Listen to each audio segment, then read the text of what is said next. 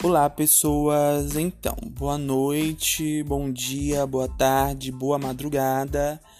Até porque com essa quarentena nosso relógio biológico está extremamente desregulado. Eu tô gravando esse início de podcast para agradecer a vocês por pelas dicas, pelos feedbacks. Espero que vocês continuem dando feedback. Tô amando a ajuda de vocês, dos fãs, gente. Amando! Mentira. Eu tô morrendo de vergonha, eu fico todo sem graça. Eu nem sei nem como responder, fico parecendo um retardado. Mas é isso, quero pedir para vocês é, faz, é, seguir o podcast, porque às vezes eu esqueço de compartilhar com as pessoas e tem gente que não vê quando eu posto o podcast. Seguindo, vocês vão conseguir ver. É isso, no próximo eu vou explicar o real motivo de eu ter criado o podcast e vou contar duas histórias para vocês de uma criança prodígio que eu fui. Que ainda sou, né? Beijos.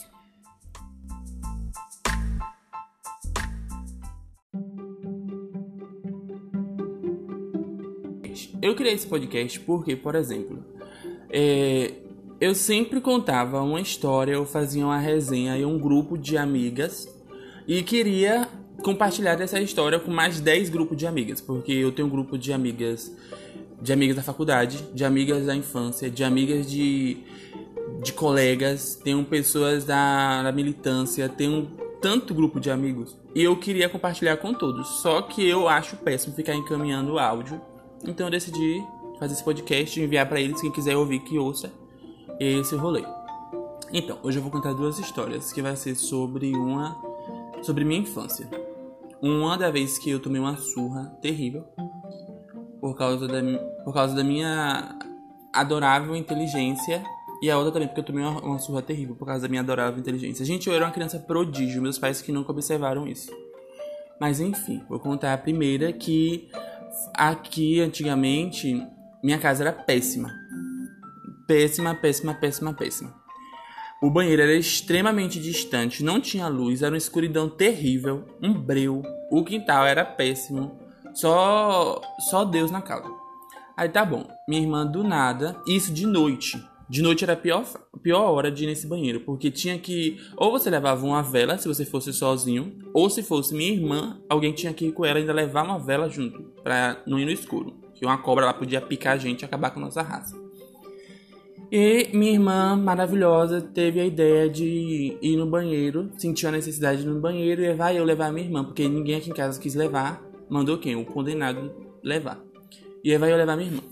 Nisso, gente, eu vou com a, vai eu com a vela, conversando com minha irmã, conversa vai, conversa vem, e eu comecei a perceber que quanto mais eu levantava a vela, mais ficava claro. A vela contava na altura do meu abdômen, tava uma determinada claridade. Quanto mais eu levantava essa vela, mais claro ficava. Aí minha irmã entrou no banheiro, eu peguei e falei bem assim: Olha, você quer luz? você... você quer luz? Você quer ver se eu. Se eu... Quer ver eu colocar uma luz aqui parecendo uma lâmpada? E minha irmã, outra bocó. Tá, eu quero. Aí eu sabe o que eu fiz? Eu, minha mente brilhante, eu era o diabo assoprando aqui no meu ouvido. Eu fui, peguei a, a, a, vela e fui levantando cada vez mais. E cada vez mais que eu levantava, minha irmã ficava encantada, meu amor, porque aquela luz ia ficando mais forte, clareando quase o quintal todo. Chegou uma hora que eu botei a, a, a vela e quando eu fui dar conta, a vela tava lá em cima da minha cabeça. Meu braço erguido e a vela em cima, né? E aquela claridade toda. Me sentindo o próprio chamas. Chama humano. Aí, aí o, o, capeta, pra tentar, falou bem assim, ó. Olha pra cima, olha pra cima. Aí vai eu, gente. Que pior, a pior ideia que, deu, que tive na minha vida. Olhei para cima do. Olhei pra vela, na verdade, né? Da direção que a vela tava. Nisso que eu olhei pra essa vela. A desgraçada, ou foi o capeta que assoprou, ou foi a minha mão mesmo, de criança, seca, desnutrida, que não aguentou segurar muito tempo, começou a, a fraquejar. E virou, gente, a borra da vela aquele negócio que derrete, que é a borra, a, a, a cera, caiu dentro do meu olho. Imagine o desespero. Eu gritei tanto. Eu só sei que. Eu não lembro nem o que aconteceu. Eu só sei que eu arrumei a, a vela no chão. Comecei a rodar, parecendo uma Blade E bati nesse banheiro. E batia nesse chão. E, e corria. E, ó, gente, eu jurava por Deus. Eu nunca senti. Eu juro por Deus, eu nunca senti uma dor tão desgraçada na minha vida parecendo que pegaram uma gota de óleo jogada dentro do meu olho. E eu gritava, gritava, gritava, gritava. Não sei como eu acertei a porta de casa. Só sei que eu mirei na direção da porta de casa e vim correndo. Oxi! Meu amor! E nisso que eu tô indo correndo, meu pai já vem de lá pra cá com o supapão, me deu uma broca que na velocidade que eu fui, eu voltei. Só foi um, buf, eu caí no chão, gritando e porrada vem. Ele nem quis saber o porquê disso. Só sei que eu chorei tanto, tanto, tanto, tanto, tanto, tanto, que quando eu parei de chorar e ele veio, ele se acalmou do desespero, né? Ele, do susto, ele me deu um cacete. Aí ele foi e perguntou o que foi. Quando eu fui falar realmente o que foi, nem eu mais, nem, nem a borra mais estava no meu olho. Eu chorei tanto, tanto que, que o curou, que curou, derreteu a borra, aquele sofrimento todo que tava ali, aquela dor, passou de tanto choro que eu tive. Eu acho que a porrada foi mais forte. Eu me arrumei tanto nas paredes de dor que é, a dor do olho foi insignificante. E nisso minha irmã tá lá dentro do banheiro, né? A desgraçada, nem sequer passar aí pra me ajudar, veio, ficou lá. E essa foi uma história triste da minha infância, onde meus pais eles não conseguem se estressar e já vem descendo a caceta. Qualquer estresse que a gente fazia, eles vinham batendo na gente. A outra história, gente, é sobre quando eu amava, eu, eu, minha infância, gente, na minha infância eu era uma pessoa extremamente, eu observava tudo tudo e todos. Eu não conseguia ver alguém fazendo alguma coisa que seja interessante e criativo, né? Que eu queria fazer. Eu queria. Ah, meu Deus, eu tive tanto sonho nessa minha vida. De ser cientista, astronauta, de ser marinheiro. De ser tanta coisa, tanta coisa, que só Jesus. Aí eu, minha mãe foi, que mãe adorava mandar a gente fazer recado, ir nas portas dos outros, fazer, dar, dar recado pros outros. Aí vai eu na casa de um homem que tem, que era da igreja, né? Quando eu era pequeno.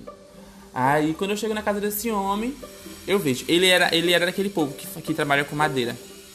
É, marceneiro, acho que é marceneiro. Aí essa, essa maquita tá uma miséria. E aí eu vi esse homem fazendo uma colher de pau. Eu fui falar com ele, dei o um recado. Na verdade, acho que eu fui comprar uma colher de pau. Foi, ele disse que não tinha uma colher de pau, foi isso mesmo. Ele disse que não tinha uma colher de pau, que era para ir mais tarde lá comprar, buscar.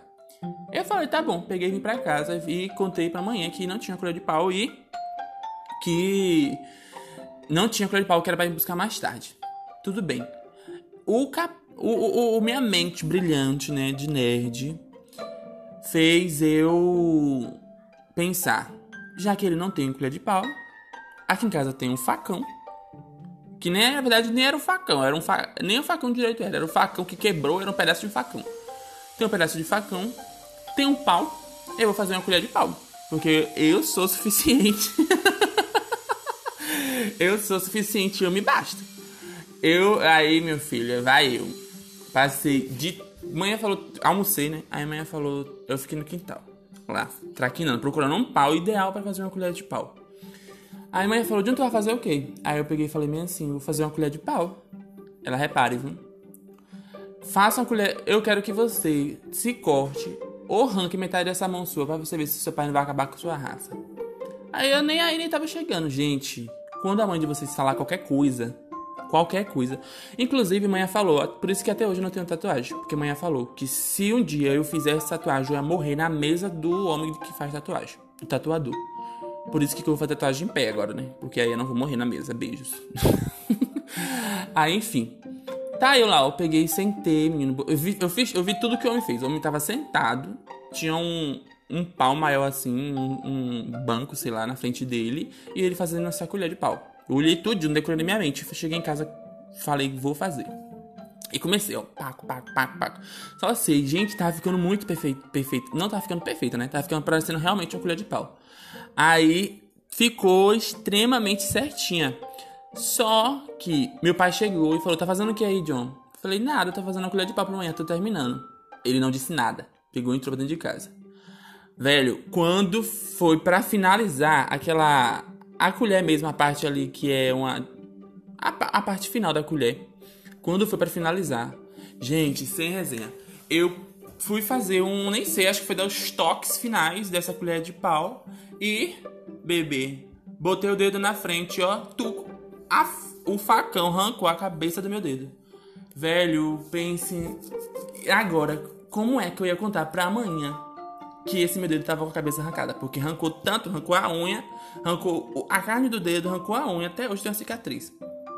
E enfim, eu peguei no desespero, apertei esse dedo tanto, tanto, que eu não sei se que, o que me matar, o que ia, dar, ia necrosar meu dedo, se era o sangue que tava perdendo ou porque eu tava apertando tão forte minha mão. Aí enfim, nisso que eu tava apertando esse, essa minha mão, eu peguei e fui pro pra pia, né? Fiquei na pia lá, minha irmã, e minha irmã, branco, gente, eu fiquei tão branco, eu fiquei extremamente branco, pálido, minha boca toda ressecada, craquelada, assim, ó, parecendo que eu tava no deserto há anos. E fiquei, ó, parado, olhando pra, pro nada, assim, imaginando que, o que, que eu ia falar, o que eu ia fazer. Aí minha irmã foi, olhou pra mim assim e falou: Você tá bem? A bicha desgraçada, sabia que tinha alguma coisa errada comigo. E minhas mãos eu botei debaixo das, perto das pernas, assim. O sangue tava sendo tão forte que, tá, que meu short tava todo molhado já. Aí ela, você tá bem, John? Aí eu, tô. Aí vem manhã pra pia. Tô. E o pior é que todo mundo tava chegando perto de mim. Eu não podia ir pra qualquer lugar, porque do nada aparecia alguém querendo ficar próximo de mim, perguntando se eu tava bem. Aí do nada a mãe falou, foi o quê? Aí eu falei, nada, manhã. Ela, conte logo. Eu, nada, mãe. Aí comecei a chorar. Aí ela falou, conte logo. Aí eu fui mostrei. Gente, quando eu mostrei o que tinha de sangue, meu corpo tava todo encharcado de sangue. Meu dedo todo encharcado de sangue. O pedaço do dedo bem ligado. Manhã deu um grito tão alto. E eu, não grita não! Não grita não! Meu pai veio de lá pra cá, meu filho. Meu pai, gente, meu pai nunca quis saber o que tava acontecendo. Eu acho que se a gente estivesse realmente morrendo, ele batia na gente depois pra perguntar se a gente tava morrendo. Lógico que a gente estaria morto, né? Ô, oh, meu filho, só foi o budugo do porrada. Isso, manhã, ligou a torneira pra lavar minha mão e meu pai ficava me batendo. Agora imagine que cena desgraçada. E eu tentando escapar. E manhã segurava meu braço, a água voava em todo mundo, voava sangue em todo mundo. Meu pai me dava umas porradas. Só sei que acabou que eu não precisei nem sequer fazer nada, que eu apertei tanto dedo, tanto dedo, tanto dedo, que o sangue estancou, que a ferida ficou parecendo que era mínima da mínima, e ainda depois de tudo, a manhã falou, um cortezinho besta desse ainda fez tanto escândalo, e eu todo regaçado lá no chão. Chorando, chorando, molhado, melado de sangue, e ainda foi obrigado a tomar banho com o dedo com E, cutuquinho. E essa é uma das tristes histórias da minha vida. Que só Jesus na minha casa. Por isso que me tornei um adulto maravilhoso. Adulto não, né? Juvenil.